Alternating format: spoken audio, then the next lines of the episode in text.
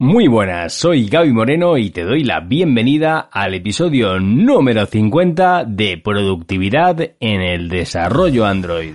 El podcast donde hablamos sobre qué puedes hacer para ser una desarrolladora o desarrollador Android más eficaz y eficiente. Te contamos técnicas, hábitos, herramientas, conceptos, tips y todo aquello que te va a hacer crecer sí o sí, porque hay algo que todos tenemos en común y es que el día dura 24 horas. Como inviertas o gastes este tiempo, es cosa tuya. ¿Sabes cómo funciona Gradle por dentro?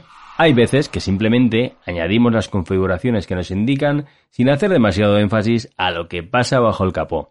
Esta semana vamos a contar algunas curiosidades al respecto que muy probablemente te sirvan para ser más productivo en el día a día. Gradle es una herramienta para la gestión de dependencias barra proyectos. No es de Android en sí, sino que se usa en Android. Ah, y antes de empezar, darle un fuerte abrazo y las gracias a Marcelo Serebac por sugerir el otro día que habláramos sobre este tema. Lo hizo en el canal de YouTube en el vídeo llamado que deberías testear. Con lo que si pones en YouTube Gaby Moreno que deberías testear, valga la redundancia, te debería de salir. Y seguimos con nuestro tema de hoy, que es Gradle. ¿Para qué nos vale? Para lo que nos sirve es para la automatización de las compilaciones.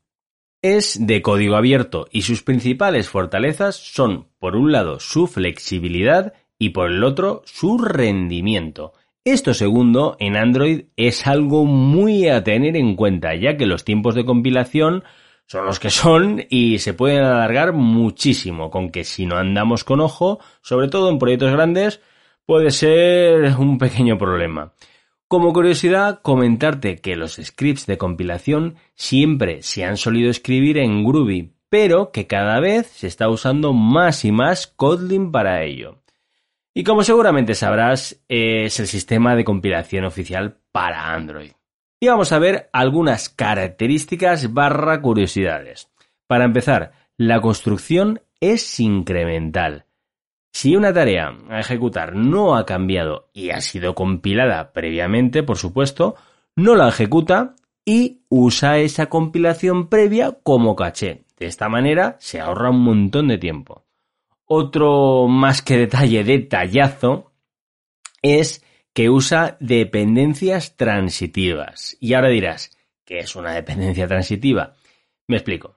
Si tenemos los proyectos A, B y C, y A depende de B y B depende de C, A tiene una dependencia transitiva con C. Por lo tanto, simplemente con marcar B como dependencia de A, Gradle intrínsecamente también le añade a A la dependencia de C. Un poquillo trabalenguas, pero espero haberme explicado. La forma más sencilla es haciendo uso de la palabra reservada implementation, que bueno, es lo que antiguamente era compile. Ahora bien, te estaba comentando que íbamos a ver alguna curiosidad. Pues vamos a ello.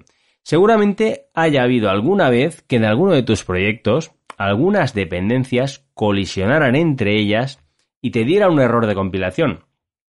Para eso es para lo que se usa la directiva exclude, que sirve para excluir una dependencia transitiva dentro del scope de la inclusión de una dependencia directa.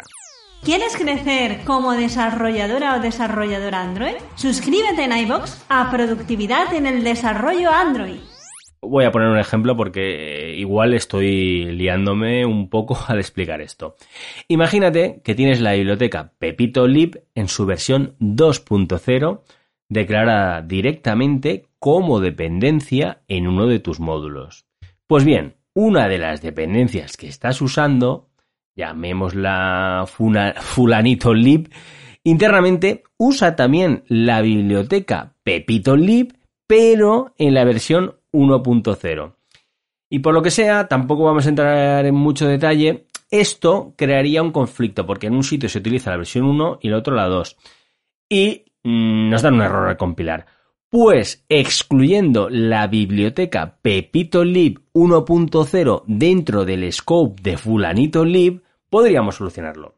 Vamos a cambiar de tercio. Dentro de nuestros proyectos Android vemos siempre al menos un par de ficheros build.gradle. Por un lado, el que se encuentra en la raíz del proyecto y luego uno por cada módulo que vamos añadiendo, ya sean estos de Android, de Java, de Kotlin, de Dynamic Feature o de lo que sea menester.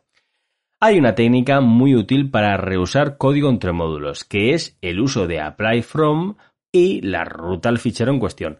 Por ejemplo, puedes centralizar ahí el código compartido por todos los build.gradle de los módulos Android, de los de Kotlin, etc. Puedes ver esto como una especie de include o import. Además, esto es un modo de reducir la deuda técnica y hacer el código más robusto, ya que por un lado, cuando tienes que hacer un cambio, lo haces en un único punto en lugar de en cada fichero build.gradle, y por el otro, al tenerlo centralizado como single source of truth, te evitas errores si por algún motivo se te olvidará modificarlo en alguno. Y para terminar, hay una cosa que a veces crea confusión y en cierto modo es incluso graciosa, y es la diferencia entre el plugin de Gradle y Gradle en sí. Es decir, que cuando se dice que se tiene que actualizar Gradle, mm, hay veces que hay un poco de lío.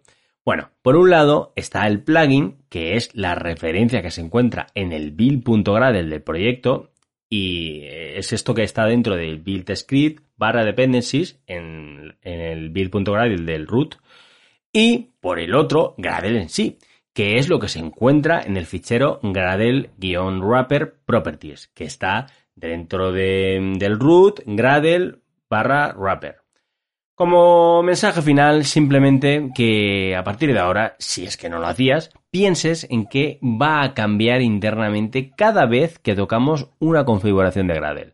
Por ejemplo, si añadimos una biblioteca para usar cierta funcionalidad, igual estaría bien medir si los tiempos de compilación aumentan demasiado cada vez que hacemos un clean y hay que recompilar todo de nuevo. Muchísimas gracias por dejarme acompañarte durante este ratito. Si quieres ayudar a que el podcast tenga más impacto, compártelo con tus contactos. Para ponerte en contacto conmigo me puedes enviar un mensaje a través de la sección Hablemos de mi web, gabimoreno.soy. Nos escuchamos en el próximo episodio de Productividad en el Desarrollo Android. Un abrazote.